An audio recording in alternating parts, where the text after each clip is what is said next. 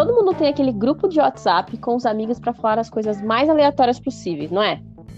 A gente também tem um e resolvemos transformar em um podcast.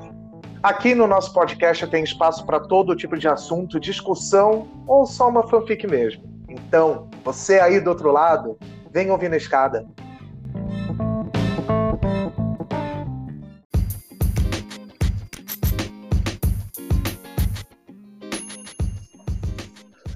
Olá, meus amigos, minhas amigas, meus amigos! Estamos aqui de volta no Ouvido da Escada, ouvindo a escada, né? Eu quase falei ouvido da escada.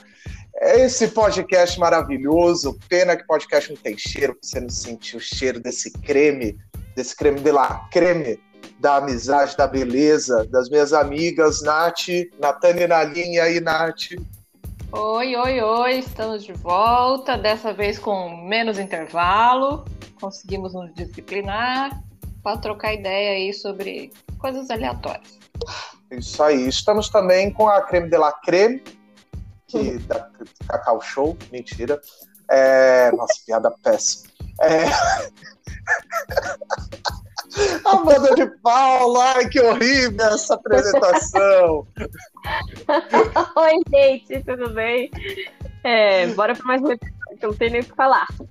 É isso aí. Depois, Depois dessa dessa... introdução, não tem nem o que falar.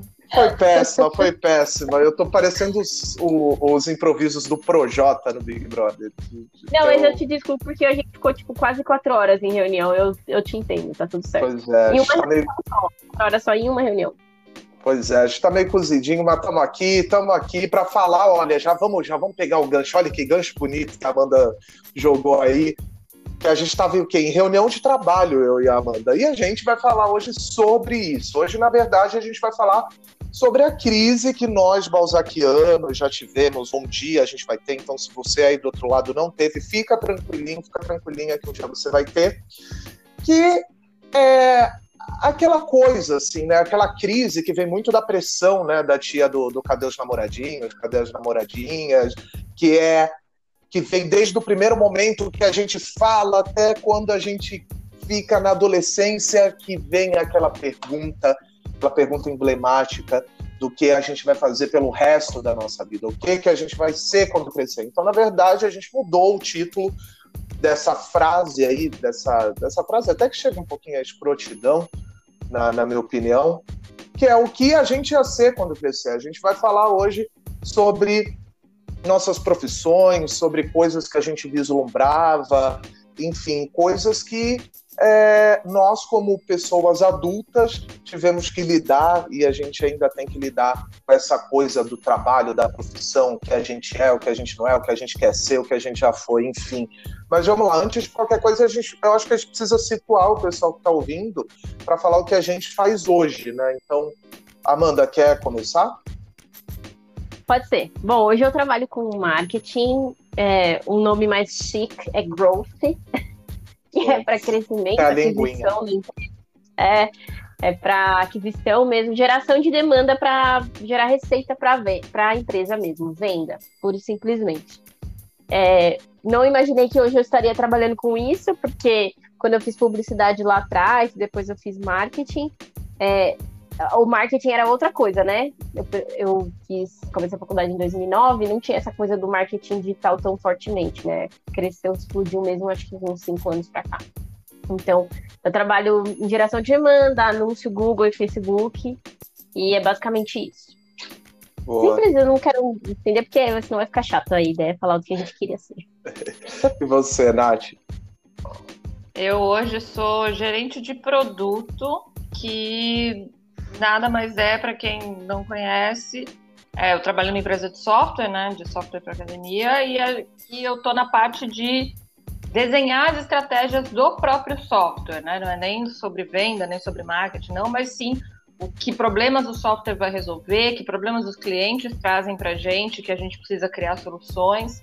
É, é uma área que eu estou há, há bem pouco tempo, na verdade, há menos de um ano, então é, transição de carreira comigo mesma, né? Depois a gente vai falar mais sobre isso aí ao longo da conversa. Então, essa é mais uma transição de carreira aí. Eu vim, vim do marketing e vim parar aí nessa área de produto e está sendo bem interessante, assim. É, Se você falasse há cinco anos atrás para mim que eu ia estar fazendo isso hoje, eu ia falar, você tá louca, tipo, nada a ver. E, e, as coisas foram acontecendo e hoje eu tenho, eu tenho gostado muito de explorar essa área e que é uma área, inclusive, que tá muito da bombando, né? Tá, tá no hype.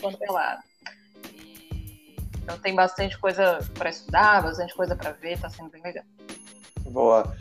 É, hoje eu sou coordenador de criação e comunicação de uma empresa também, que é a mesma empresa que a Amanda trabalha. Na verdade, a Amanda me arrastou para lá. É, eu, eu cuido da, dessa área que é, é, é como se fosse, vamos, vamos tentar jogar aqui um pouco mais popular, é como se fosse uma agência dentro da, da empresa. Então, a gente tem as demandas e a gente gera demandas de, de marketing, enfim, de comunicação, e a minha equipe executa, né? Eu mais três pessoas, nós executamos as ideias, damos ideias, enfim, a gente é ali o fator criativo, é aquela galera do fundão da escola que, que acaba ganhando aí um cargo e acaba ganhando um pouquinho de dinheiro fazendo loucuras e testando loucuras também. Então, é, pegando esse gancho também, eu acho que é interessante a gente dar uns passinhos aí para trás. Eu, eu tenho uma formação, é, eu tenho uma formação em propaganda e marketing, comunicação social, com habilitação em propaganda e marketing, nem sei se hoje em dia é mais assim. É, e fiz uma pós-graduação em cinema, que também já já eu vou falar o porquê eu fiz essa pós-graduação em cinema e as coisas que vivem aí na minha vida relacionadas ao cinema. E, e essa foi minha formação, mas na verdade é, essa foi minha segunda faculdade. A primeira eu não completei. E aí, mas antes de chegar nesse ponto aí, eu vocês dividam aí a formação e como é que foi. Porque, assim, só para dar o contexto, propaganda e marketing foi uma segunda faculdade, porque, na verdade, a primeira não tinha nada a ver comigo. Então, foi uma segunda faculdade que eu fiz, fui bolsista, fui pro-uni, enfim, super pobrinho, não tinha como fazer faculdade, fui atrás porque eu acho, sempre achei que a comunicação tinha a ver comigo e as pessoas ao meu redor também, só que a minha primeira escolha foi uma grande furada que eu fiz na minha vida por coisas que eu achava que eu acreditava e não do que eu era. Então, é... E foi uma escolha muito feliz. Mas que era? Agora eu fiquei curiosa. Agora conta, da então, Você falou. A minha primeira faculdade, minhas amigas, foi biomedicina. Eu fiz biomedicina, fiz Uau. um ano e pouco eu acho que chegou a um ano e meio, mais ou menos. É, por quê? Vamos situar aqui, vamos, já, já vamos dissertar. Nossa, não fazia ideia. Já vamos dissertar. O que que acontece? 17 anos. Eu faço aniversário em novembro. Então, assim, você, você se forma na. Era novinho da turma. Eu era muito novinho. Eu tinha acabado de fazer 17 anos, e aí, naquele negócio do terceiro ano, o que, que você quer fazer? O que, que, o que, que você vai ser a partir de agora? Aquela pressão horrível dos 17 anos depois da escola, que você tem que escolher uma profissão que aquilo vai te definir pelo resto da vida. E aí, a minha irmã já tinha feito biomedicina, ela tinha largado, eu achava legal. É, estava um hype muito grande, por muito de, de, influência dos meus pais, porque eu queria muito fazer cinema naquela época, ou jornalismo, mas os meus pais falavam: cinema não tem Santos, jornalismo você só vai trabalhar na filiada da, da Globo aqui em Santos. Então não tive um certo apoio. E aí tinha um hype muito grande em biomedicina em questão de pesquisas. E aí eu li, a minha irmã também já tinha feito, tinha parado por questões financeiras, eu fui fui fazer. Só que, na verdade, eu achava, olha que louco, eu achava que o meu sonho da minha vida era ser médico sem fronteiras. Eu não queria ser médico, eu queria ser um médico sem fronteira. Eu tenho um dos meus melhores amigos fez é, medicina, eu acompanhei todo o processo dele e tal, e, e eu, e aí eu queria ser médico sem fronteira, queria ser pediatra, cuidar das crianças da África e tal, blá blá blá. Só que como eu não tinha dinheiro para fazer medicina, eu falei, pô, eu vou aliar, vou fazer biomedicina, porque eu... Você vai ser biomédico sem fronteira. Sem fronteira, quase isso. Porque o que que acontecia? A minha faculdade tinha, é uma, é, a faculdade que eu fiz era uma faculdade muito grande em medicina, é até uma das melhores do país. E aí os professores e algumas matérias eram iguais às de medicina. Inclusive, eu cabulava aula, eu fazia aula de manhã, uma época de manhã e à noite. Por quê? Porque eu entrava em umas aulas aleatórias de medicina dos professores que eu conhecia e eles mesmos falavam: ó, oh, então, quando você for cursar medicina, você vai eliminar matéria e as matérias que você for fazer, você já tá a par da coisa. Então você vai andar muito mais rápido. Eu tinha um professor. Uma vida toda planejada. Pois é, e os outros planejaram para mim. Aos 17 anos. Aos 17 anos, aprendi a fumar. É, mas aí foi porque queriam que você fizesse cinema. Foi por isso. Pois a é. motivação é. maior foi essa. Pois é, é uma coisa decorrente na minha, na minha terapia, agora de uns tempos para cá. Eu acho que até por isso, até que eu sugeri tá esse tema. É. Pois é, porque é, a gente é muito novo e a gente tem que escolher e tem toda aquela pressão do que você vai fazer depois do ensino médio. É, a minha família estava num período muito ruim de grana, então estava preocupado. Eu, eu queria muito ter feito um intercâmbio na Austrália na época. Eu ainda propus para o meu pai. Eu falei, ah, em vez da faculdade, vamos, deixa eu fazer o intercâmbio. Aí ele falou, não, um ano que você perde é um ano que. E acabei perdendo até dois anos aí até fazer realmente o que eu gostava e, e, estudar aquilo que realmente eu queria. Mas essa, como diz Lumena, essa foi a minha, minha jornada. Não me formei biomédico, não me formei médico, não fui médico sem fronteiras. Tenho um amor ainda por foi isso. Merda. Pois é, e aí eu fui trabalhar com comunicação, porque é quase viver da própria arte fazer isso. É, tá um quase. comunicólogo com fronteiras no meio da pandemia, isolado. Com muitas fronteiras. fronteiras. Com fronteira de budget, fronteira de. de briefing. briefing, sobrinho do dono. É. E vocês? Qual foi a, a, a jornadinha de vocês? Quer ir, Amanda? Pode ir. Posso falar? Bom, eu também tinha a mesma coisa. Eu tinha a única certeza que eu tinha é que eu não ia trabalhar com exatas. Eu não ia estudar exatas porque não era uma coisa que eu gostava. Aí, na época que eu terminei, que eu terminei a escola, e também acho bem bizarro isso da gente escolher uma faculdade aos 17 anos, porque, mano, eu sou o case, o case de fracasso, porque a minha primeira faculdade eu não dei valor, assim, real, oficial.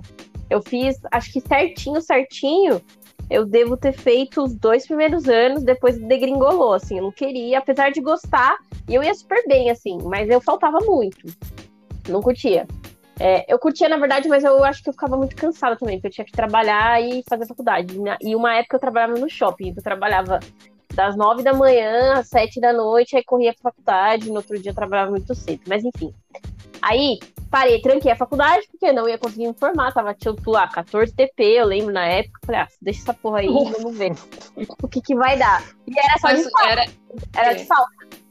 Publicidade publicidade ah. pública. Então, eu tenho diploma de comunicóloga, porque os dois primeiros anos eu fiz, porque na Uninova era assim na época. Você faz quatro anos, você tem dois diplomas. Uhum. Nos dois primeiros você forma em comunicóloga e no, no, último você tem a licenciatura lá de publicidade e publicitário. Então, eu fiz até o segundo. Beleza, aí tranquei a faculdade, passaram aí conheci o Rafa, a gente casou, engravidei, perdi bebê, blá, blá, blá, trabalhar, tal, não sei o que. Eu falei, cara, vou fazer o seguinte, vou fazer marketing, que é uma coisa que eu gosto. E na época, eu já eu tinha tido uma oportunidade de trabalhar numa empresa como analista de marketing, tipo uma empresa super é, antiga, uma empresa quadrada, né? Não antiga de velha, antiga de a gestão muito velha. Aí os caras falavam, vamos colocar uma pessoinha do marketing aqui, e por sorte eu consegui trabalhar nessa empresa. Eu falei, cara, agora eu vou voltar então para faculdade de marketing para poder consegui me formar. Eliminei algumas matérias tal. Tranquei de novo, porque eu engravidei do Lucas, tinha que trancar. Porque eu me engravidei entrar de risco faltando um semestre. Tanto que eu voltei agora, esse ano, vou fazer um semestre só e vou me formar. É, porque eu eliminei um monte de matéria. Mas eu escolhi publicidade porque na época era meio um hypezinho, assim, uhum. assim. As turmas de publicidade, ó, assim, ó, olha só como foi, lembrando. Eu fui para fazer turismo. Falei, ai, vou fazer turismo, porque eu vou ser muito turismóloga, não sei o que, não sei o que. Tinha alguns amigos que tinham feito, falei, ah, não sei o que, hoje a galera tá tudo trabalhando na CVC, eu jurando que eu ia viajar o mundo inteiro, uhum. né? minha, prima, minha prima fez turismo, hoje ela é gerente de banco. A minha, pri... é, minha então, prima, não, assim... minha amiga fez turismo fora, numa faculdade federal, trabalha com Comex. Tá, é, mas, é, é turismo... Tipo, o turismo é a faculdade que você faz pra você não seguir na é. área, assim. É, então, aí eu falei, aí eu falei assim, aí eu fui fazer a matrícula na época, que eu passei no vestibular e tal. vou fazer a matrícula, a cara falou, ó, nessa unidade aqui, que era mais próxima da minha casa, ela falou, não tem turma de turismo à noite. Só vai ter na loja. Eu falei assim, ah, qual que tem aí? Ele falou, ah, tem publicidade, tal, tal, tal, tal, tal. Eu falei assim, ah, publicidade é legal, assim. Ele falou, e tinha muita turma de publicidade, tipo, tinha muita turma, muita turma mesmo. Era um hypezinho na época. Eu falei, tá bom, vou fazer publicidade que eu acho que tem a ver comigo. E eu me dei bem, de fato. É uma área que eu me identifico real. Só que foi meio na sorte, assim. E eu também acho meio over, assim, a gente escolher o que vai fazer com 17 anos. E hoje eu curto, então eu me especializei em anúncio, aquisição e tal, que é uma parte, uma, um aprofundamento da área de marketing, né? Mas que a publicidade também não era muito minha cara, essa coisa de ser muito etéreo, várias ideias. E na época que você fazia, que eu fazia faculdade, todo mundo tinha o sonho de trabalhar em agência, uhum. porque na, na época, um pouco menos, né? Mas na época tinha aquela coisa, nossa, aquela, aquele como que fala, a romantização de você ficar até tarde, se fudendo, ganhando pouco, total, não sei o quê. E existia uma. E eu nunca curti. E existia uma coisa da publicidade, é que também a gente pegou um hype muito grande da publicidade brasileira, que estava ganhando muito prêmio fora, que tinham Sim. propagandas geniais, enfim. É, eu queria ser. Jo... Não, eu queria. Outdoor, eu falava, ah, vou ser publicitária, vou fazer arte para colocar nos outdoor aí da rua. Aí veio a cidade limpa, mentira, não sei se não. mas foi mais ou menos assim que eu escolhi, mas eu acho que rolou, assim, meio que casou, acho que eu me dou bem. Modéstia à parte, acho que eu faço meu trabalho bem. Boa. E você, Nath? Nathalie tem várias profissões. É, eu, na verdade, é... hoje eu acho um absurdo, né? Você precisar escolher com, com, com 17 anos, mas quando eu tinha 17 anos, eu não achava, porque eu era a rainha da certeza. Eu tinha tipo, muita convicção do que eu estava no caminho certo.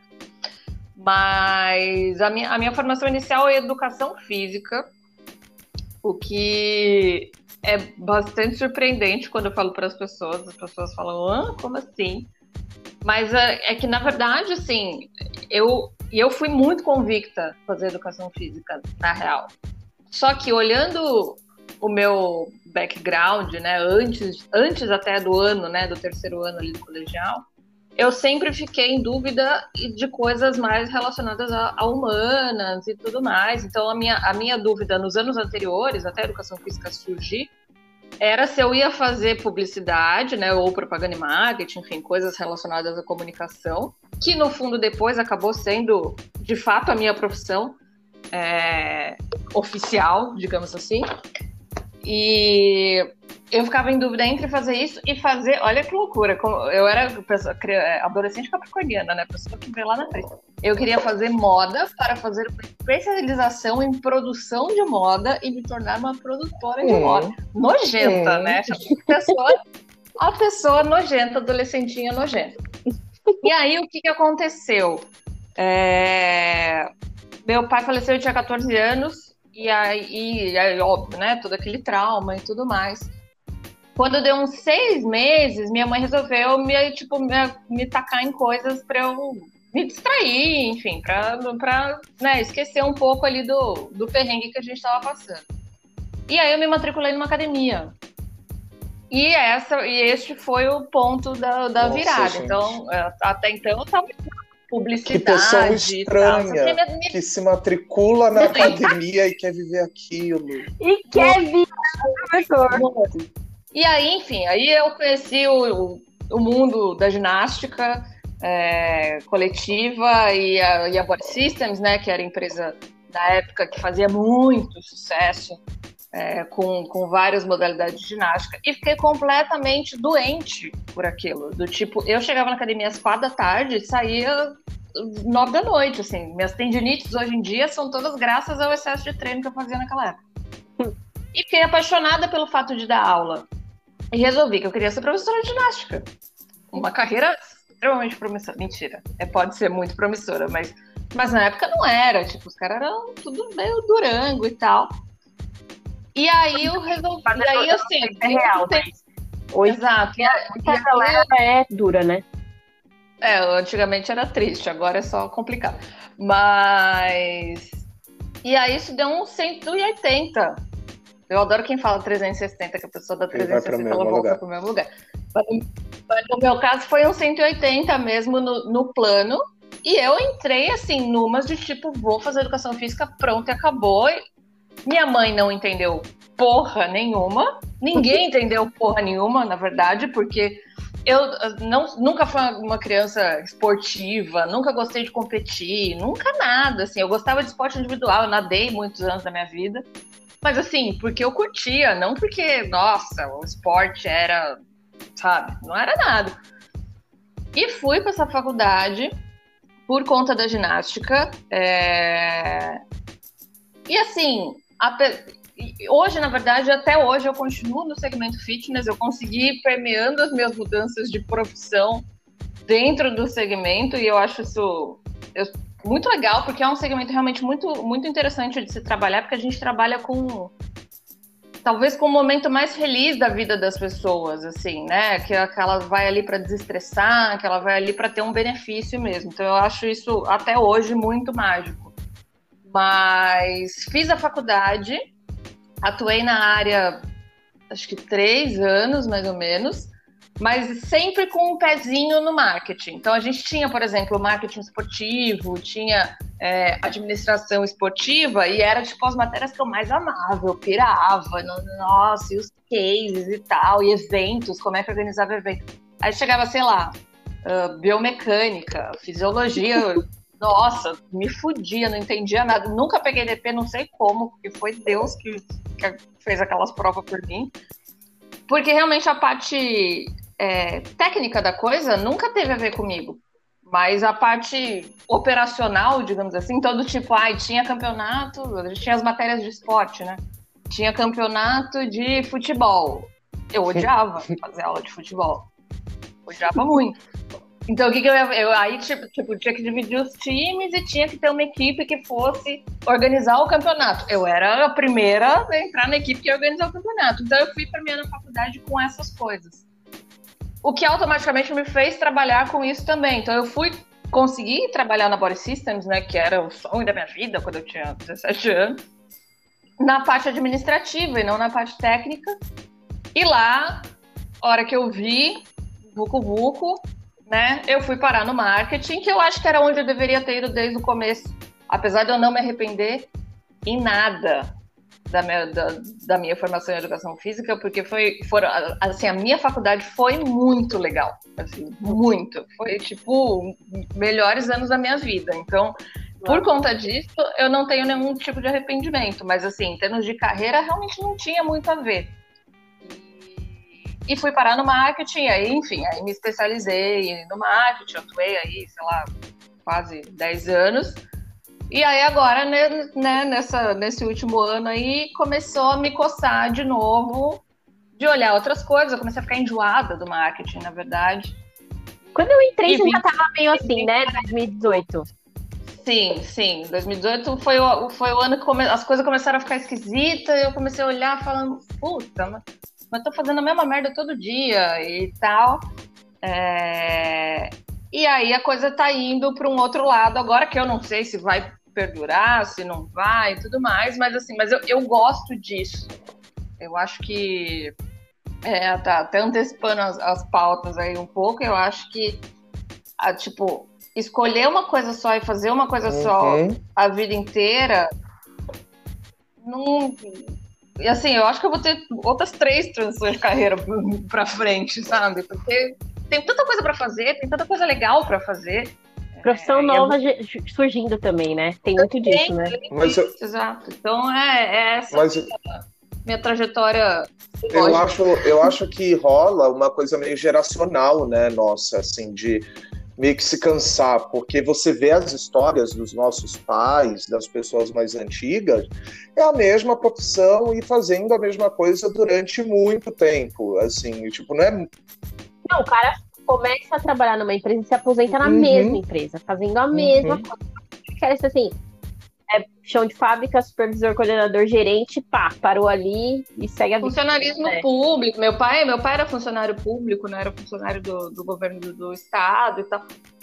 E do, e do, tipo, minha mãe achava aquilo coisa mais linda. Minha mãe é dona de casa, mas achava aquilo coisa mais linda, assim. Tipo, eu acho que no, no fundo, ela não entendeu nada quando eu fui fazer educação física, óbvio. Porque realmente foi uma, foi uma pivotada muito grande. Mas assim, eu acho que no fundo, o sonho dela era tipo, putz, vai fazer direito e faz um concurso para ser juíza, sabe? Assim, que, que aí sim é uma coisa que nunca teve o menor cabimento do, do meu perfil na minha vida, mas eles têm realmente né, essa estabilidade, que a pessoa que é concursada Sim. tem estudo, ah, que se foda a estabilidade. Não, a gente tem, teve, teve muito Sim. isso.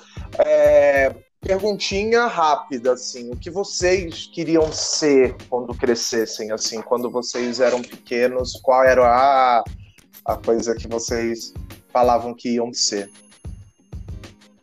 Eu tinha dois sonhos grandes. Um era ser comissária de bordo, que eu achava lindo aquelas mulheres comissárias de bordo, super maquiadas, viajando no mundo inteiro. E dentista, porque eu tenho pira com dente. Então eu amo dentista, amo barulho de dentista, amo fazer limpeza, amo essas coisas. Então, essas duas coisas com certeza eram meus sonhos de, de, de, de criança, assim. Até eu... minha adolescente. Só que aí não tem dinheiro, né, pra pagar uma, uma faculdade ia, de odontologia. Você ia ser a é nossa lorodonto. Né? Eu seria a morena, né? Morena odonto. Ah, eu ia ser um nojo, gente. Ninguém ia me aguentar com o meu HB20. eu queria ser arquiteta. Tipo, eu tenho várias lembranças de, de, tipo, meu pai, meu pai trazia, olha, eu gastando dinheiro do, do, do, do trabalhador brasileiro que paga imposto. Meu pai trazia da Secretaria da Fazenda, a, na época era aqueles fax que uhum. o papel era tudo emendado, sabe? Uhum. Nossa, que e aí ele trazia uns puta de uns blocos de papel. Alô, contribuinte! é, desculpa, desculpa, governo de São Paulo. Mas. E aí eu ficava horas, tipo, fazendo planta de apartamento. Eu era obcecada por planta de apartamento. Tipo, pegar negócio no farol, sabe? De, de, de lançamento de condomínio. Eu pirava naquilo. Eu gosto disso até hoje, na verdade. Às vezes eu sempre pego os, os papéis de condomínio no farol das pessoas. E você gosta de coisas de é. decoração, né?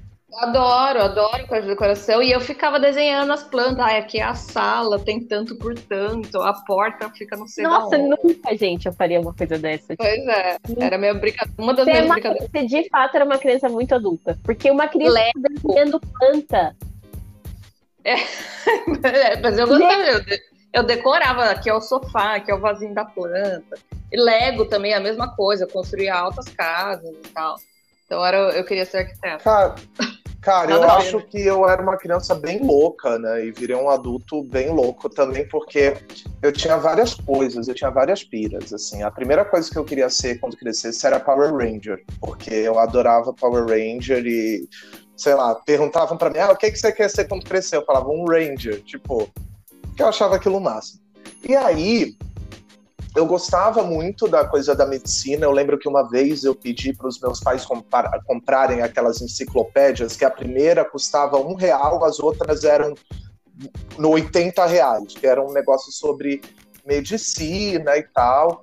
É, só que aí, o que acontece? Eu gostava de, tipo, locadora, eu queria trabalhar numa locadora. Olha os sonhos que eu tinha. Depois de trabalhar em locadora, queria trabalhar, fazer, escrever, enfim, eu queria fazer muitas coisas. Eu não tinha uma. Talvez eu era uma criança sem personalidade, porque a cada hora eu queria ser uma coisa diferente. E aí, depois, com o tempo, eu descobri que a, a coisa artística, assim, eu fiz teatro dos 7 aos 17 anos, dos 8 aos 17 anos. E aí depois eu descobri que qualquer manifestação artística que eu fosse fazer, eu poderia viver aquilo. Eu poderia, não, não sendo ator só, mas tipo, é, escrevendo, pesquisando, é, tendo aquilo. Eu não precisaria ter aquela profissão para vivenciar um pouco daquela coisa. Então eu acabei indo para a arte. Teve um momento da minha vida que eu descobri o cinema mesmo, o cinema não um blockbuster, mas assim, um cinema, cinema paradiso, filmes italianos, enfim, filmes cabeçudos que eu via quando eu era bem pequeno, assim, tipo, eu lembro que eu acho que eu vi Laranja Mecânica aos 12, 13 anos de idade, eu não tinha nem idade para isso, e vi Pulp Fiction, que são um dos meus filmes favoritos, e eu falei, caraca, eu quero isso, eu quero fazer isso, eu quero trabalhar com isso, eu não sabia o que era, mas eu queria estar ali inserido. É, novamente, eu não me arrependo da minha faculdade também, eu gosto muito da minha profissão, gosto muito do que eu faço hoje em dia, mas quando eu era pequeno eu tinha essa, eu, eu não tinha aquela coisa do bombeiro, piloto de avião. Eu queria muitas umas coisas inusitadas, assim. Eu, tipo, eu queria ser Power Ranger, eu queria ter uma locadora, eu queria ser, sabe, tipo, eu, eu queria coisas do cotidiano. Depois, hoje, me analisando, em, fazendo uma autoanálise, isso diz muito respeito a um adulto que eu vivi, que eu sou que é uma pessoa que gosta de consumir uhum. várias coisas, que tem amigos de várias, várias coisas, várias maneiras, que gosta de aprender um pouco de tudo, tem coisas que gosta que não gosta. Então eu acho que eu, eu acho que eu sou um grande pesquisador da vida. Eu acho que é essa que era a minha poética, linda. Você sabe que você falou, você falou esse negócio de, de, cinema e tudo mais, eu lembrei de outra coisa, que não era exatamente tipo meu sonho, mas que eu adorava simular e fingir que eu era quando eu era criança. que a pessoa já é a pessoa que nasce para ser produção é produção desde criança. É ser produtora de TV. Eu achava o máximo quando aparecia alguém com aqueles fonão e não sei o que, cheia de coisa pendurada no cinto. E eu achava aquilo incrível. E eu falava, gente, eu quero muito estar, tá, tipo, no backstage de alguma coisa, assim, sabe? Eu acho da hora também. Eu também achava, eu achava da hora. E aí, às vezes, eu ficava brincando de, tipo, ai, tem um programa. Do, uh, manja, tipo. É, o Ratinho, acho que fazia isso, na época que o Ratinho estava estouradaço. Uhum. Que acontecia, ele chamava o produtor no palco, o produtor ia se uhum. justificar. Era horrível. Sim. Mas eu achava, tipo, a profissão mais glamurosa é da história né? da humanidade. Assim. Pois é. E falando de glamour, de glamour, uma profissão também nada a ver que eu achava muito glamurosa. Na época eu tinha uns 20, 20 e poucos. E eu achava, cara, eu podia ser isso. Propagandista de Nossa, remédio. até hoje. É super essa. Galera essa galera ganha uma grana. Tipo assim, eles têm uhum. amizade com vários médicos, ganham uma pá de remédio. Eu falava, é. meio da cavalinha, tec, tec, tec, Sim, exatamente. Tinha um amigo meu que foi, inclusive. É ganha uma grana essa amigos, galera. Eu tenho uns três amigos da faculdade que, que foram para isso, porque eles pedem hoje faculdade de comunicação, né? Então, é, tinha gente que, inclusive, fazia a faculdade comigo, que já estava inserido no mercado e só fazia para manter o emprego ou para continuar. Mas tem, tem uma coisa que eu. Uhum. eu, eu... Fale. Ah, e outra coisa também trabalho no banco. Acho que todo mundo em dia, não sei se todo mundo, mas eu já tive vontade de trabalhar no banco pelos, pelos benefícios, sabia? Porque, ó, teve uma época na faculdade, na Uninove, umas três amigas minhas conseguiram trampo no banco, e, tipo assim, as meninas com 18 anos, com convênio, vale refeição, vale alimentação, tipo, e a gente tudo duro, dividindo um milho de três contos na porta da faculdade, as meninas tinham um VRzão de 25 contos por dia. Então, tem duas coisas que eu ia falar, que é a primeira, que é essa frase, o que você quer ser quando crescer, que perguntam para a criança, que eu acho extremamente cruel, porque você coloca a criança, você reduz a criança num papel de, não, você ainda não faz parte da sociedade, mas no, no fundo não, né? Tipo, ela faz parte da sociedade, ela vai contribuir para a sociedade no futuro, então ela já está fazendo algo é uma pergunta muito cruel. Então, tipo, ah, você perguntar ah, o que você gostaria de fazer quando crescer? Não, e faz um puta mal, né? Porque agora você falando, eu pensei, tipo, é, condiciona a gente, tipo assim, se eu não escolher uma uhum, profissão da hora, uhum. eu não vou ser nada. Total. Sim. Entendeu? Tipo assim, ah, se eu não for um puta do dentista, um médico, advogado, se eu for, sei lá, qualquer coisa do ca... se eu for um caixa do mercado, se eu for qualquer coisa, eu vou ser nada. Porque, né, isso não é uma profissão da hora. É muito louco. É louco Você mesmo. já impõe a criança a ser médica, bombe... bombeira. Ah, enfim, eu acho que é bem louco isso. E uma segunda coisa, é... eu acho que eu esqueci, mas era baseado no que a Nath tinha falado da, da dessa coisa da que você estava falando mesmo antes? Eu falei que ia trabalhar no banco, talvez seja isso, não, né? Não, tipo, não tinha. Carimbo, não tinha essa coisa do carimbo, essa coisa do escritório. Mas, enfim, eu acho que. É... Me perdi. Ah, não, não, negócio de produtor. Que assim, eu, eu tive uma fase. Eu tive uma fase na ah, minha vida que eu queria trabalhar na MTV. Era meu. Era.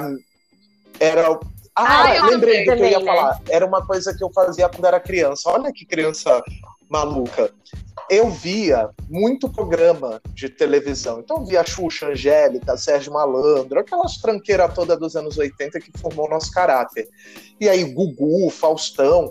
E aí eu fazia o meu programa dentro de casa, eu fazia a fichinha, e aí o meu programa só tinha um R, porque era assim, Xuxa era o X, Angélica era A, Eliana era E, e tipo, Faustão era Faustão, Gugu, Gugu, e o meu era um R só, o nome do meu programa era R só, eu tinha, fazia a fichinha, fazia a cortina, abria a cortina, saía da cortina, fazia obrigado, a gente colocava o fofão para assistir, passava desenho, e aí eu lembro que eu, eu, eu ficava todo, tipo, isso meio que escondido, assim, porque, pô, imagina, ah, o que, que você tá brincando de apresentador infantil? E o Luizinho, meu amigo, que hoje é engenheiro, montava casas de Lego com 3, 4 anos de idade, o menino era, era um prodígio, que era meu melhor amigo, que vivia colado comigo. Então é muito louco, porque assim, essa coisa de já permear a, a, o que você tem uma certa aptidão, uma certa vocação, às vezes está na criança, que às vezes falta sensibilidade do adulto e de incentivar e de fazer com que ele acredite em si mesmo e acredite que aquilo pode ser uma profissão como outra qualquer. E pegando esse gancho, fale. Mas é, só interromper um pouquinho, porque eu tenho filho, talvez eu acho que essa criação, a nossa geração que está criando filhos agora, a criação é uma outra né, pegada, eu acho. Tipo, a gente escuta, a gente, é, a gente escuta as crianças. Que pela gente, é muita terapia aqui. É, não? então. A gente tá investindo nisso. Porque, por exemplo, eu pergunto pro Lucas, eu nunca perguntei pro Lucas o que, que ele vai ser, mas ele fala assim: ah, eu vou ser músico, vou ser bombeiro, vou ser sei lá, vou fazer tal coisa. Então ele já uhum. fala que ele vai fazer um milhão de coisas, porque ele vê que a gente, eu já faço várias coisas, que eu não sou uma coisa só. Né? Então, tipo, acho que essa geração que tá vindo, pelo menos é que assim, não sei nas, na fonte, assim, mas nessa galera que tá na bolha, nossa bolha, assim, é uma criação é, diferenciada. Querendo, é, e querendo ou não, a gente, estourou, mas estourou na gente, né? Estourou muito na gente, essa coisa da perspectiva. Uhum. É, nós uhum. somos pessoas que vivemos, fomos criados no, na era Collor, pós-era que, que fudeu com o Brasil, que fudeu com a economia. Uhum. Então, ah, precisa trabalhar para ganhar dinheiro, uma profissão que dê dinheiro, estabilidade, concurso público, etc., acabou colocando muita pressão sobre a gente. Alguns mais, outros menos, outros piraram, outros não tanto, mas a gente acabou vivendo aí esse complexo. E pegando esse gancho aí, já que a gente está falando dos nossos pais, assim, que vocês tinham com o trabalho dos pais de vocês? Porque é, eu lembro que o trabalho do meu pai parecia muito divertido quando eu era muito pequeno. Mas depois, quando eu fiquei um pouquinho maior, eu descobri que o trabalho do meu pai era um porre, que eu nunca teria tido o trabalho que meu pai teve. E talvez a minha mãe ali talvez eu tivesse algo mais parecido com as coisas que a minha mãe já fez, mas com meu pai nada a ver. Como é que foi essa parada com vocês em relação como vocês viam o trabalho e como vocês sentiam? Fala aí, Nath. Cara, eu lembro que meu pai era economista, né? Então, da, daí você já entende que, tipo, eu nunca ia ser o que ele foi, porque, né? e... Mas eu achava a dinâmica, e achei isso por muito tempo na vida adulta, tá? Eu achava a dinâmica do trabalho não exatamente divertida, mas eu achava super glamouroso. tipo, pegar a pasta, sabe assim? Ir trabalhar, hum. chegar e ter uma mesa lotada de papéis para, sei lá, carimbos, que né, na época era, não tinha nada digital, era tudo analógico. Então, eu, às vezes eu ia na Secretaria da Fazenda e eu olhava, tipo, papel, caneta, várias canetas e não sei o quê, e muitas, muitas coisas de papelaria. E eu achava aquilo super.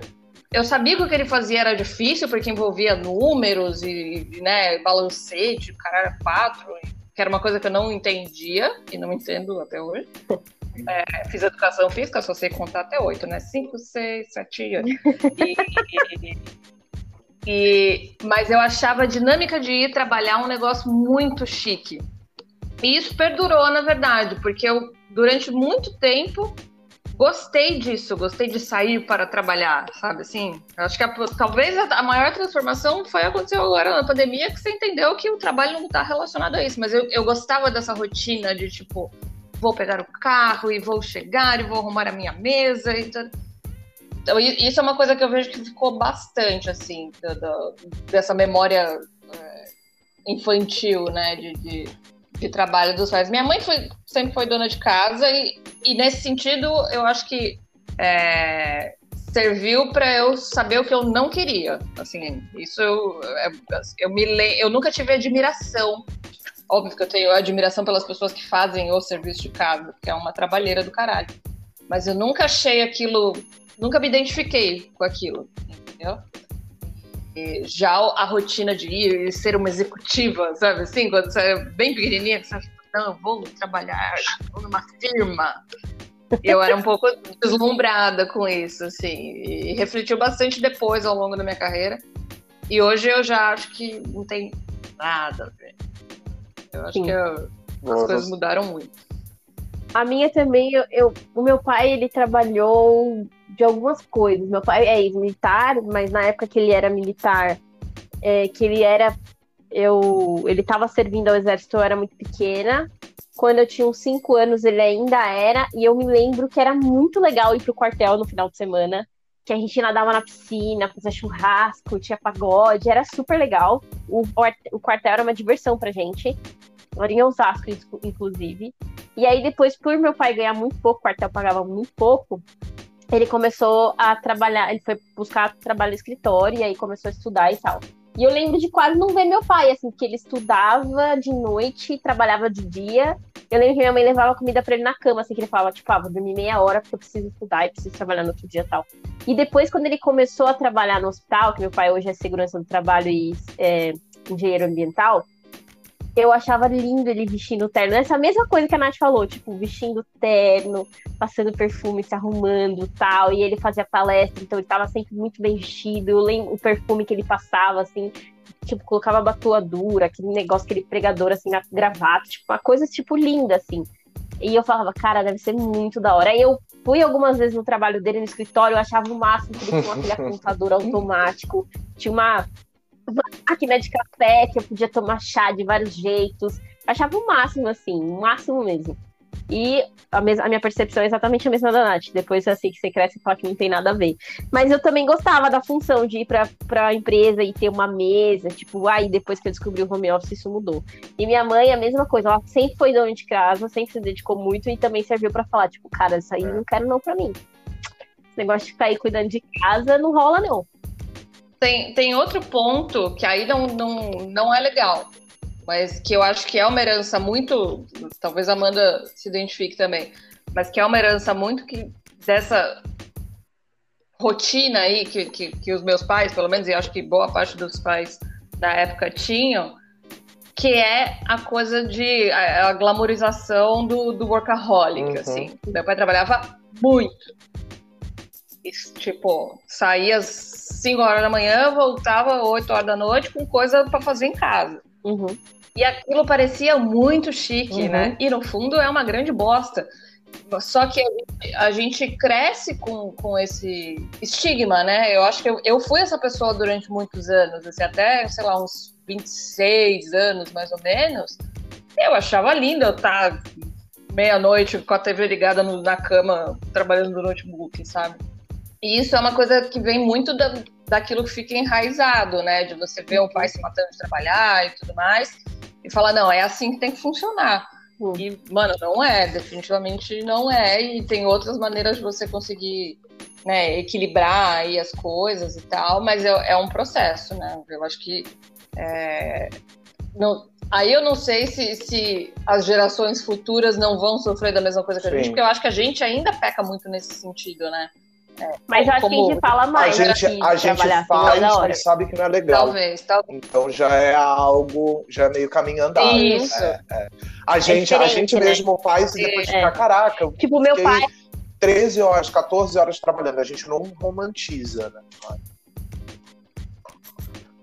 Exato. Não, meu pai, falando da, da Nath, assim, dessa coisa de trabalhar muito, meu pai até pouco tempo, meu pai tem 56 anos, eu tinha acho que uns 48, ele fez uma faculdade e uma pós ao mesmo tempo e trabalhando. tipo assim, ele fez uma faculdade, uma, uma graduação, uma, uma segunda ou terceira graduação e uma pós junto, porque ele precisava tirar a licenciatura de engenharia, alguma coisa assim. Ele falou, meu, vou fazer as duas de uma vez e trabalhando ainda. E tipo assim, eu falava, mano, tipo, dava três, quatro horas da manhã, ele tava fazendo prova e mandando, fazendo TCC, tipo, a porra toda, e tipo, quase 50 anos de idade, entendeu? Meu. E vamos aí.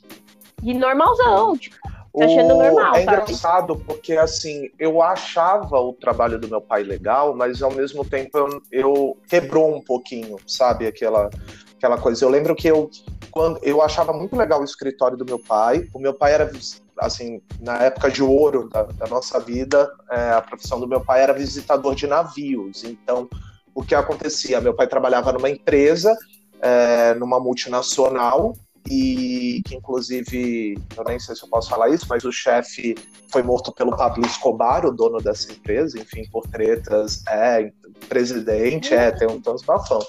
E aí o meu pai, quando a minha família é do Rio, meu pai foi para Santos, transferido, enfim, aí pegou um cargo muito bom nessa multinacional.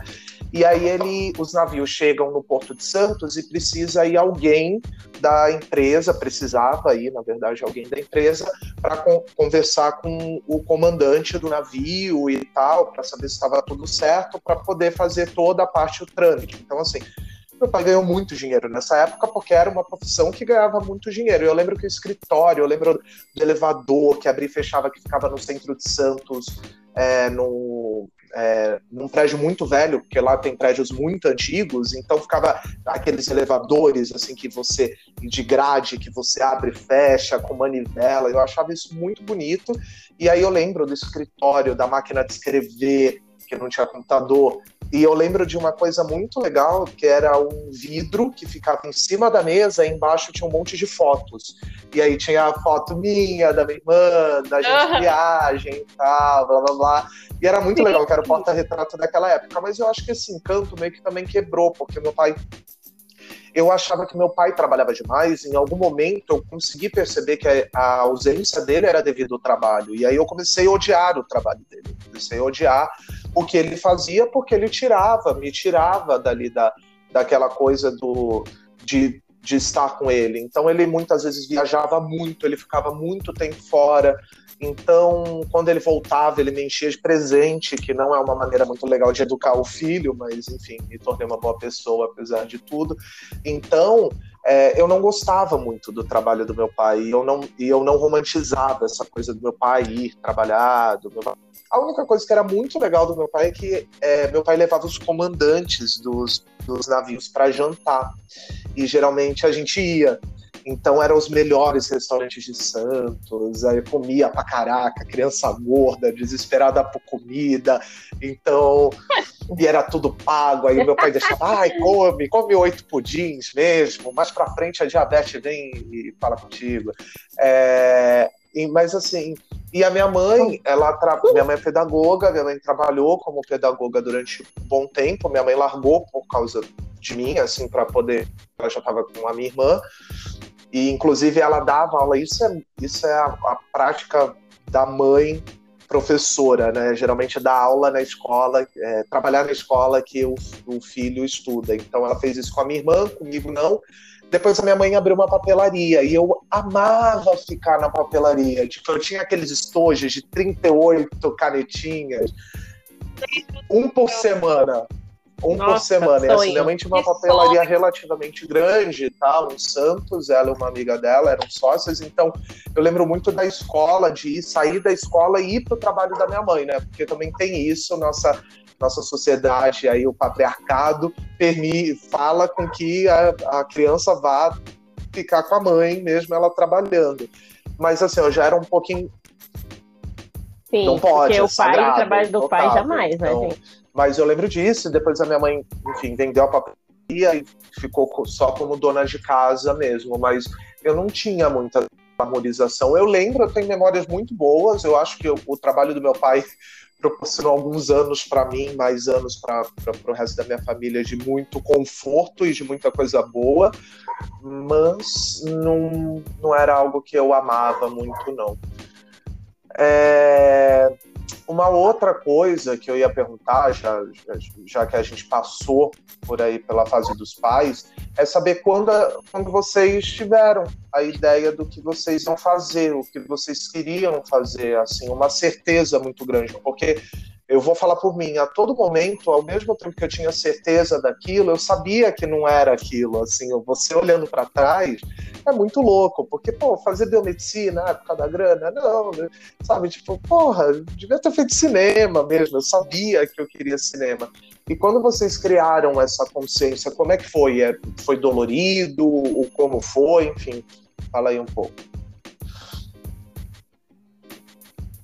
Você diz você diz lá atrás ou, ou, ao longo da vida? Porque eu acho que eu não tenho certeza. O que é uma que boa conclusão, hoje, que né? a gente não tem certeza do que a gente quer fazer da vida. A gente tem, a gente sabe o que a gente não quer fazer, o que é um passo, o que é um passo muito importante. Isso é muito Exato. importante. Porque às vezes nem, às vezes a pessoa também não sabe o que ela não quer fazer, vai fazendo uma parte de coisa. E quando você é novo, você pega, por exemplo, primeiros, primeiros empregos, principalmente na área da comunicação, tem vários lugares para onde você pode ir. Tipo, você pode cair em qualquer área que você fala, putz, isso aqui não tem nada a ver comigo. Então você tem que saber o que você não quer fazer. Então, tipo, Exatamente. Tipo, tem, é, é difícil. Eu, honestamente, assim, na época que eu escolhi educação física, eu era muito convicta, como eu falei. É, eu não sei qual foi exatamente. Aliás, eu sei qual foi exatamente o momento. É, foi num evento da Body Systems, eu lembro da, da, da, situação, assim, num evento da Body Systems que eu vi determinados treinadores lá no palco e eu falei, pronto, é isso que eu quero fazer. Nunca fiz, nunca subi num palco da Body Systems como treinadora, eu já subi como, como gerente do evento. Mas, mas foi bem ali em relação à educação só física. Só um comentário. Você tem uma amiga que é treinadora da Liz Mills e eu tava stalkeando ela essa semana. Acho que é, não, não sei, acho que Kate, Cat, caralho. Ela fez um treinamento da Liz Mills. Eu fiquei assim, mano, que foda, deve ser muito da hora ser isso. E é, é realmente assim, a Les Mills é uma empresa que trabalha com encantamento, né? Então, é, hoje, apesar daquilo tudo não fazer mais nenhum sentido para mim, ou fazer muito pouco sentido para mim, eu consigo olhar e entender exatamente os porquês as coisas aconteceram daquele jeito, sabe? Isso eu acho bastante interessante, assim. Tanto que não é um arrependimento, não é, não é nada. Eu, eu fui muito feliz fazendo as escolhas que eu fiz. Sim. Eu lembro, eu lembro bem desse dia, assim, no Clube Paulistano, nem podia entrar aluna, eu entrei de penetra, pra você ver como eu era fanática pelo negócio. E aí a body pump e tal, só que começou a música, eu falei, meu Deus, é isso que eu quero na minha vida tal, não sei o quê. Porque é uma vibe mesmo, deve ser da hora. Exato. E, e, e acabou que escolhi muito por isso.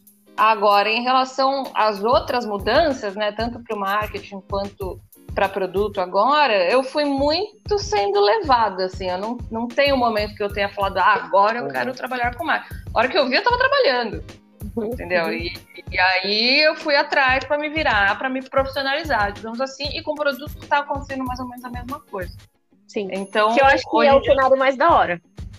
Exato. Então, hoje em dia, assim, eu não tenho certeza. Pode ser que o ano que vem eu já falei, ah, não, produto nada a ver, vou fazer outra coisa. Ou, entendeu? É...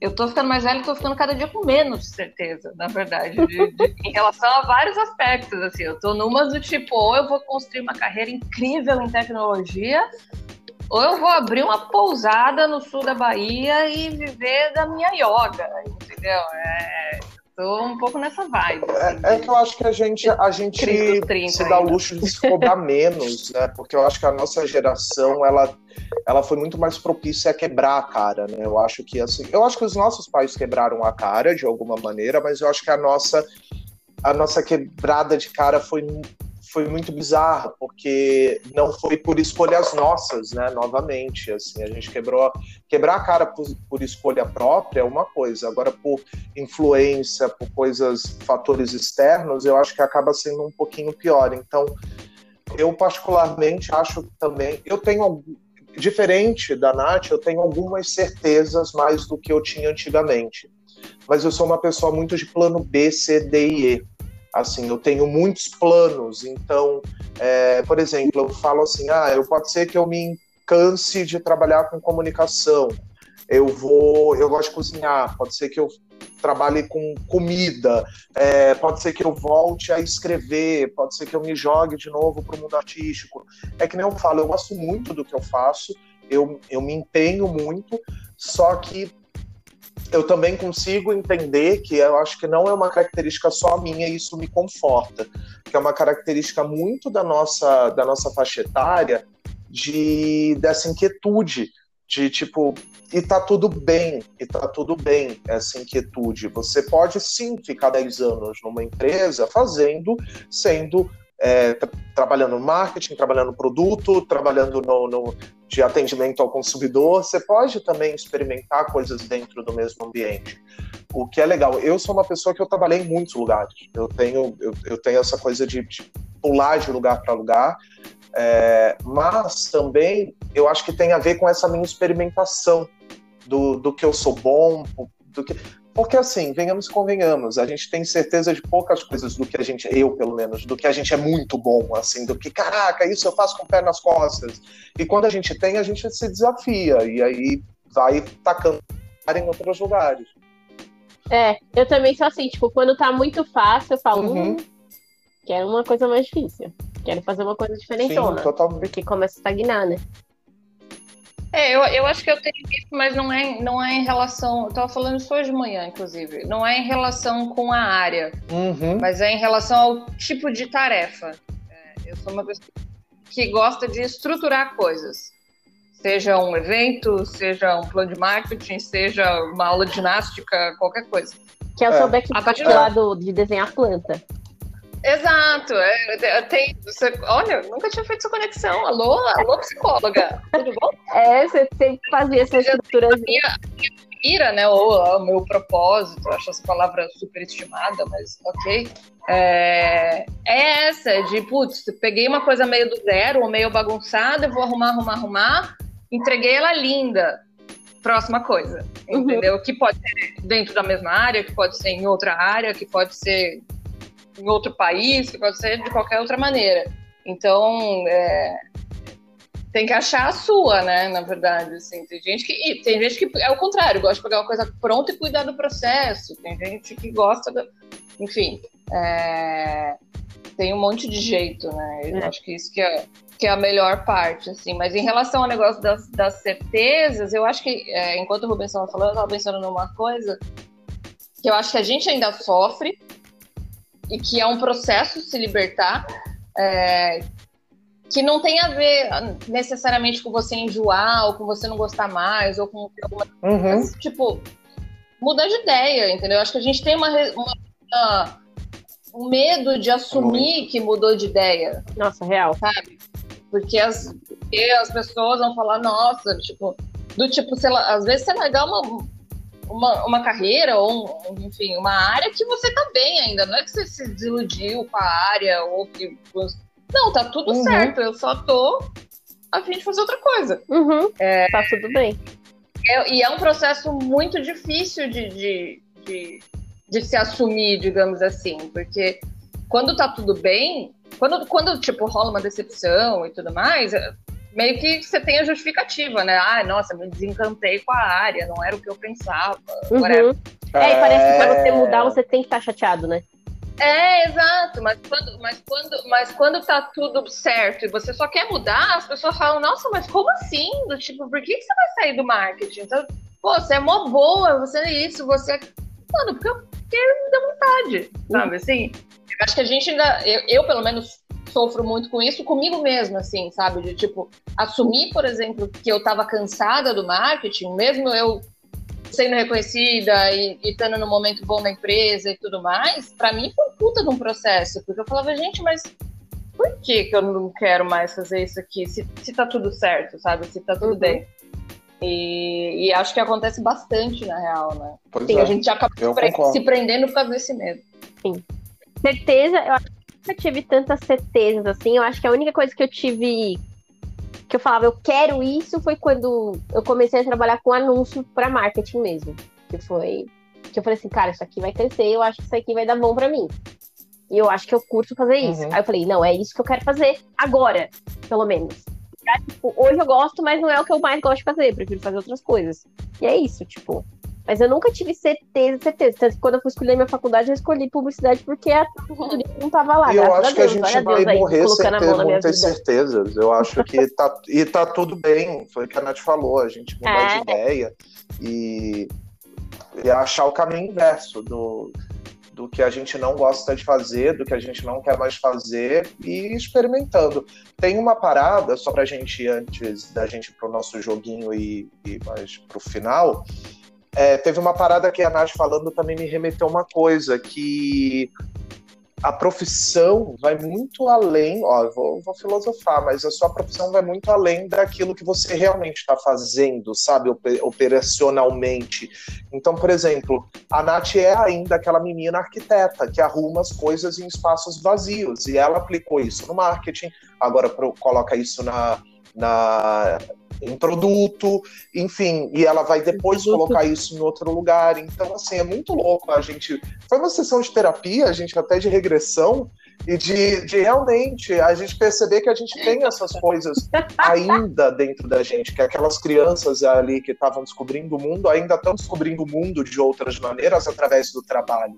E aquela essência de arrumar, ou de gostar, de ver, ouvir, lidar com pessoas e tal, tá em mim. Do mesmo jeito que a Amanda também tinha aquela coisa da, de, de, de, de cuidado da dentista que queria ser e tal. Então, assim, de ter eh, essas coisas, eu acho que independe se você é uma pessoa que tem uma profissão que ganha um salário mínimo ou um milhão de reais. É, eu acho que a profissão é só um detalhe para uhum. quem você realmente é, uma maneira de você expressar a sua verdadeira essência, né? Então, e, e o título não quer dizer nada. Eu, eu acho que é, é uhum. a gente superestimou muito tudo, assim. É, é, toda essa história de. Eu, eu acho que é importante você ter um propósito na vida, mas Sim. não necessariamente ele tá relacionado ao seu trabalho e de ser feliz pra caralho no trabalho. É trabalho, gente. Uhum. Se, se, se é trabalho. ser feliz o tempo inteiro, não, não tinha esse nome, entendeu? É, eu acho sim que, que a gente precisa, né, minimamente estar à vontade e estar contente com aquilo que a gente está fazendo e onde a gente está fazendo, mas assim, isso, isso é uma coisa que eu, que, que eu demorei muito para aprender, mas assim, é uma parcela pequena. todo um resto da, da, da, sua vida, entendeu? Eu não... E aí, uhum. assim, vai o tamanho que você deixa ele ficar, né? Uhum. É, se o trabalho ocupar um pedaço muito grande porque faltam outras coisas para você ocupar, ele vai pesar mais. Agora, se ele é um, um, meio de troca mesmo, né? Você uhum de esforço para receber uma recompensa de volta, uhum. é, fica muito mais leve de lidar com a coisa, né? E eu, eu, acho que, é, é, falando aí, né, a gente tá falando muito de geração e tal, a nossa geração é uma geração chata pra caralho. Sim. De, ai, nossa, você precisa amar e a empresa precisa ser incrível. E, uhum. não, não tô falando pro extremo oposto, né? Mas mas às vezes é uhum. é difícil mesmo, e tem dia que você vai achar uma bosta, e tem dia que você não vai estar com vontade. E, Igual e beleza, vida, né? Exato, entendeu? Eu acho que a gente superestimou, porque eu acho que a gente passa tanto tempo, né, no, no, no, no trabalho, e ficou tão bonito ser workaholic, se fuder de trabalhar, é, que a coisa tomou uma proporção Sim. que, mano, é um pedaço da sua vida, não é a sua vida inteira. É, eu acho que a geração do Lucas, por exemplo, vai ser tipo assim, mano, me deixa, velho Vou fazer meu trampo, deu meu horário, caiu a caneta e tchau. Não vou ficar queimando é. cartucho, não. E se não rolar aqui, vai rolar em outro. Porque também acho que é, o facilitador disso é a internet também. se der qualquer merda, fala, sei lá, vou vender qualquer coisa na internet, vou divulgar o que eu fazer, vou fazer qualquer coisa. Porque antes os nossos pais, eles não tinham esse meio de comunicação. Por que eles iam falar que eles fazem, faziam qualquer outra coisa? Tinha que bater de porta em porta, entendeu? O, o, o raio de era muito menor. Então hoje, tipo assim, na geração Boa. do Lucas também vai ser é, vai Pra gente, antes da gente tá. falar nossas dicas aqui, eu vou propor uma brincadeira bem rápida, a gente não precisa ficar pirando muito. Vale. Pera, qual. Não, só uma última pergunta aqui hum. antes, antes da, do, do joguinho. Que é qual profissão vocês Tá. teriam hoje se não eu fosse a profissão que vocês têm acho que eu ainda seria cineasta. Mas tá, pode e brisar. eu, talvez, brisar, tá. que é uma coisa que eu ainda estou estudando para ver. É, talvez eu fosse psicólogo, mas eu trabalhasse com a parte de sexo, talvez transição de gêneros, enfim, alguma coisa bem específica. Talvez eu fosse um sexólogo dentro da psicologia e cineasta também. Trabalharia com cinema, dirigiria filmes e ganharia Globo de Ouro, Oscar, enfim, e, e no meu- Pode dirigir documentário sobre Pode ser. de louca, né? Já o Tá. Opa! Que vai juntar. Dá- Dá pra fazer, dá hein? Dá pra que fazer um documentário disso? Aí você já escreve, você já dirige, já Já fala de, vai, e de- vira um de- filme de pornô. sexo e junta tudo. Vende pro Globoplay. Eu, te- eu tenho, acho que hoje, depois do- da- dessa minha virada aí, do nascimento do Lucas Olha. e tudo mais, eu acho que hoje eu seria uma doula. Com certeza. Olha, que legal. pegar o marketing, você é uma pessoa com mandalas e incensos e tal, não sei o quê. Com certeza eu seria uma doula, porque quando o Lucas nasceu, eu falei, cara, eu vou fazer um curso, vou fazer um curso, e o curso não é nada muito complexo, não. E eu quase fiz, aí eu falei assim, cara, eu acho que eu seria isso, porque eu tenho muito essa coisa do tipo, as, as mães nessa fase do, do nascimento do filho sofrem muito por não ter um apoio mesmo. E eu acho que as mulheres têm que se apoiar. Então, ser doula, eu faria duas coisas. Eu ajudaria uma mulher e uma Ah, mãe legal. que tá ali nascendo e seria massa. Eu acho que eu seria. Não sei, pode ser que no futuro não acontecer. Nossa, Gostei. arrasou muito. Nunca ia esperar. Eu acho massa. opção. Acho massa. Eu acho. é, eu tenho duas possibilidades. Eu falei que pode brisar porque eu queria viajar. Mas eu, eu, teria, eu seria duas coisas que eu acho sensacional. Uma é atleta de surf. Nossa, acho, massa. Assim. É uma Meu, eu acho massa aquelas minas puta da hora, assim, cabelo massa, de queimado É de há. sol. É. Tudo bem que é um puta trampo, você treina pra caramba, Uhum. coisa é, vira trabalho. Exato. Mas, assim, você roda o mundo, você tem contato com gente, tudo quanto é. Enfim. É, eu queria ter isso, mas é, essa realmente é só numa outra encarnação, né? Porque né, não dá mais, só, só for categoria sênior. E, ou eu trabalharia com, com turismo, tipo, teria um hostel. É legal. Eu acho que esse dia Isso ainda vai chegar. fazer. Dá pra fazer. Eu acho que a minha aposentadoria vai ser nessa linha, mas é, são, é, são coisas que eu acho que são muito legais. Assim. Tudo que lide com muitas, com gente diferente, sabe? O hostel é, é legal nesse sentido, que cada hora você tá com uma pessoa diferente, você ouve uma história diferente. Não, a- eu lembrei de uma coisa, eu talvez tivesse um restaurante para poucas pessoas numa praia. E eu mesmo cozinharia, assim, com a cozinha no meio, assim, pé na areia, assim, no meio de todo mundo, cozinhar para. Pois é, mas isso em é Ilha Bela, eu colocaria isso em Ilha Bela. Mas, enfim, talvez, talvez fosse uma coisa assim. É, vamos lá pro Ai, jogo então rapidinho, que já, já estamos com mais tempo do que. É, os cortes vai dar Mais de uma Vamos lá, hora. gente. Antes da fama, vamos tentar pensar. Vamos, eu vou falar o nome de, de alguns artistas nacionais e aí vocês tentam adivinhar qual era, qual era a profissão deles antes deles serem atores, cantores, enfim. É, vamos lá, Paola Oliveira. O que, que ela era antes de ser uma atriz? O que, que vocês acham? Ai, eu já li em algum lugar. Não. Eu acho que ela. Vou chutar, caixa Errou. de mercado. Foi descoberta no mercado. Fisioterapeuta, Nath. Fisioterapeuta.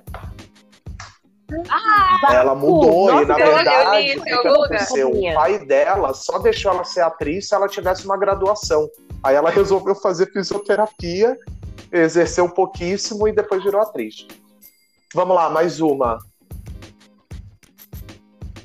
Peraí, Paola Oliveira, eu tô confundindo com aquela Não, mina Paola morena do Brasil é a- que sumiu do mundo. Moça Vivi Guedes, de Dona do Pedaço.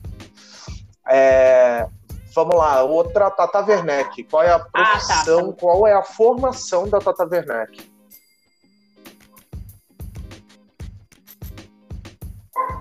Na, Nath falou jornalista, é isso? É, errou. É. Publicitária. É, eu acho que é por aí. Não? Fazendo que que é? jus à classe. Agora, Ah, tá. agora essa é ótima. Pra gente- quem não sabe, coloca no Google quem é Tá. essa atriz. Ela vendia. Eu sei que a Tata Werneck Ela que vendia- vendia Mary Kay. Ela vendia isso antes internet. da, de entrar Todo na, na isso. MTV. Inclusive, foi pouquinho antes dela ir pra MTV, ela vendia cosméticos. Sim.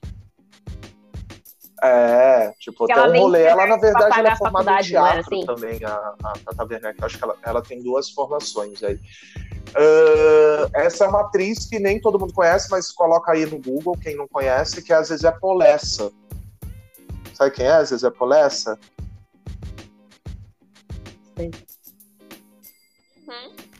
Profissão. Que ela Não, tem. eu sei, mas que, tipo, que ela- ela é. a formação dela e depois ela virou atriz. Médica. Puta, não faço ideia. Uhum. Nem ideia. Ela é médica. Médica. Putz, pior que ela cara É, de médica Valesca mesmo. Popozuda. Qual era a profissão de Valesca Popozuda antes de Valesca? Não, Camelô. Olha o preconceito, camelô. não. Nath, quer estar? Vendeu lá no Saara. Frentista. vendedora, sei lá. Frentista. Ah, É, é, a- verdade. A Grazi. A Grazi, Verdade. além de linda e talentosa, ela tinha uma outra profissão antes da fama. Ela. Não. Miss não é, Era Miss. não é profissão. Grazi Massafera. Não. O Não é quê? profissão? Achei que Manicure. era. Manicure. Ela era manicure. Muito que bem. Manicure. Grazi era manicure. Sério? Malvino Salvador, a grande paixão de Natane Nalim. Esse eu sei. Mas tem uma outra profissão ele, aqui ele que eu pesquisei que ele que era. Eu não sei dessa, mas a outra. A outra. Então ele foi. Ele, ele vem Ele. a- segundo a É, pesquisa que eu fiz, ele era bancário. Ele trabalhou em banco. Ele tem cara do, do bancário Ah, gato. Ele sabe? tem cara que, que é a mesmo. fila. Tem cara. Tanto que ele Pô, fez até, Rapaz, fez até implante, e a porque fila dele devia ficar cabelos banco. gigante da galera pequena, né? Tipo, ai, pode vir pra cá, na fila 2. Não, quero. Quero não vir. Esse é bom, hein? Bruno É. e Marrone. O Bruno, Bruno e Marrone é ótimo. Bruno da dupla Bruno e Marrone. Esse é pitoresco. Cara, não, não é faço pitoresco. Essa é- é- caminhoneiro. Nada, ele é farmacêutico. Trabalhava no Lava Rápido. Imagina você falando assim, tem, Nossa! tem dor de cabeça? Chocada. Tem Novalgina! Tipo, faz uns bagulhos, sabe? Oh! Mas achei, ach- achei... Coloquei aqui porque achei curioso. Edson, o Edson Celulari, Nossa, do Enzo da demais. Sofia, ô louco, bicho. Ex da Cláudia Raia.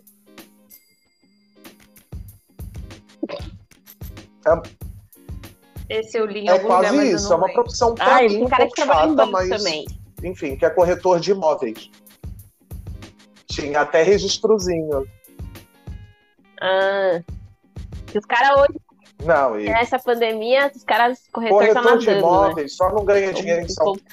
Casa. Eu, eu, eu sempre falo isso, corretor de imóveis um em. São Paulo só não ganha É. dinheiro quem não quer, porque o atendimento dos corretores de imóveis aqui em São Paulo é ó, uma bosta. São péssimos. É, Lázaro Ramos, Lazinho. Uma bosta. Lazinho é pitoresco também. Puta, Técnico sei. de laboratório. É. Nunca ia imaginar. Fernando Meirelles, Opa! que é um dos meus ídolos, Opa! diretor de Cidade de Deus, Jardineiro Fiel, indicado ao Oscar. Ele tem uma profissão que não. Ele não é formado em cinema, ele tem uma outra profissão. E ele foi uma grande inspiração para mim durante muitos anos, porque eu falava, ah, se ele não é formado em cinema, eu também não preciso ser fazer foda.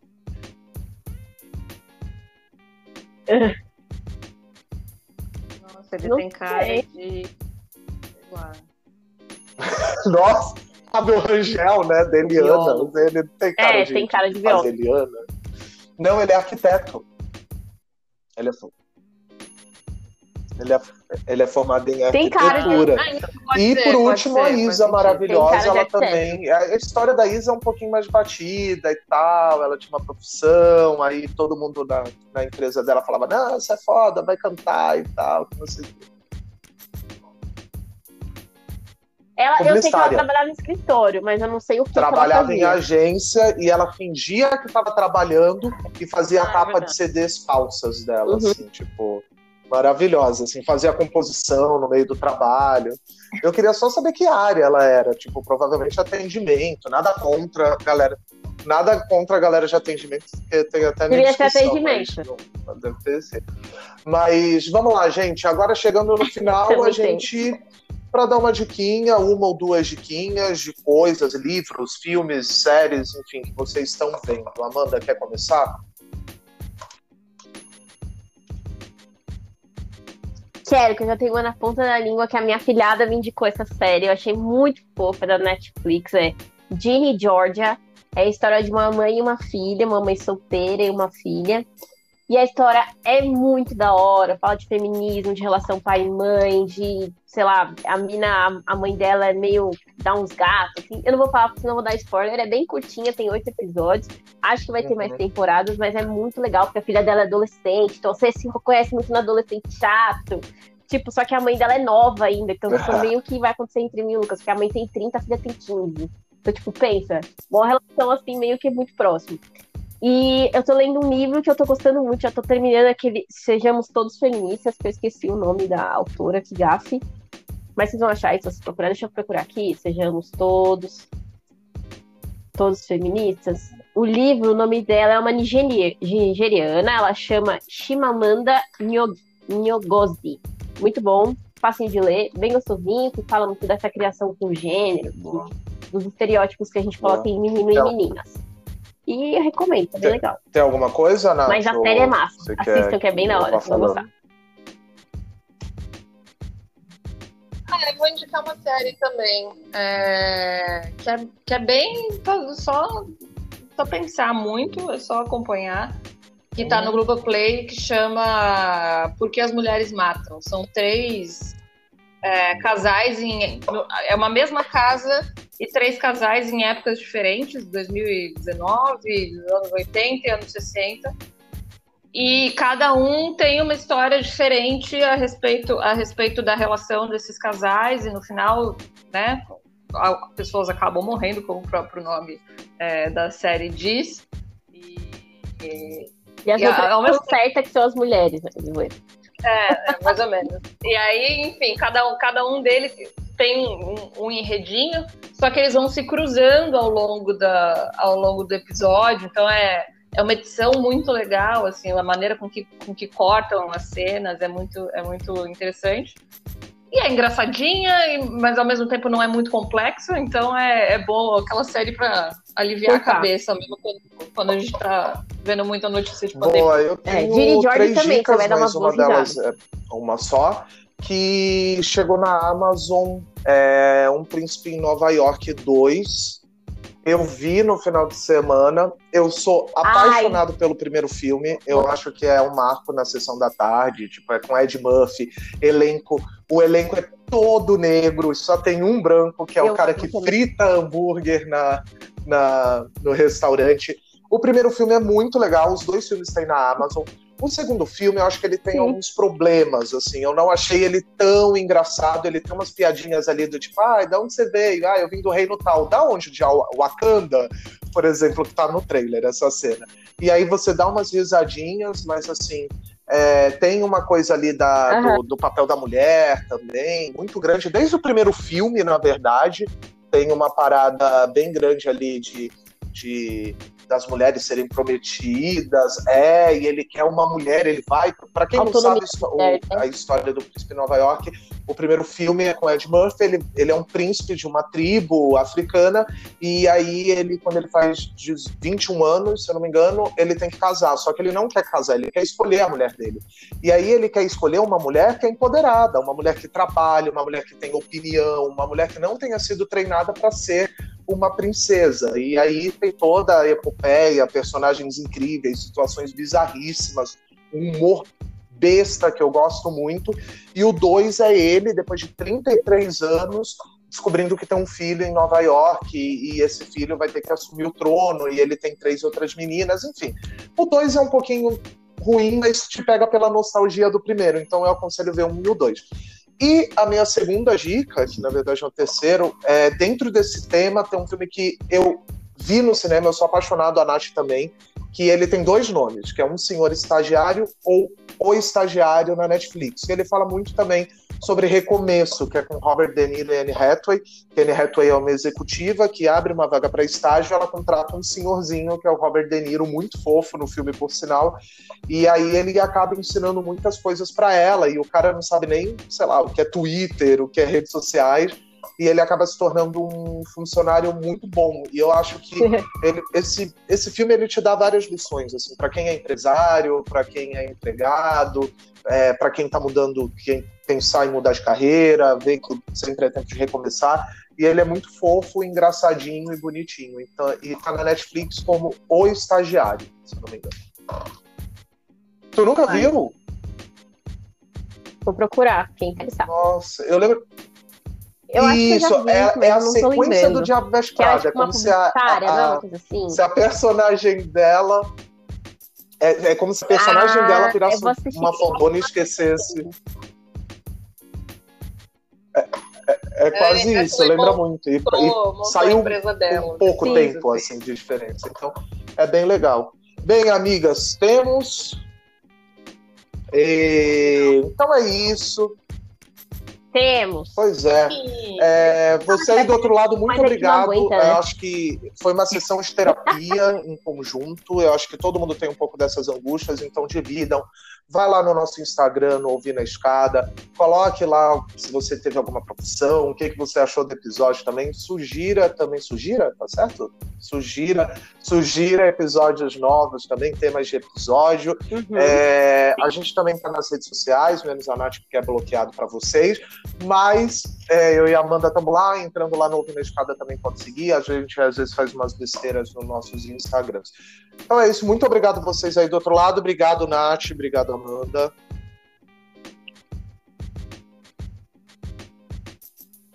Obrigada, gente, por ouvir mais esse episódio e até o próximo.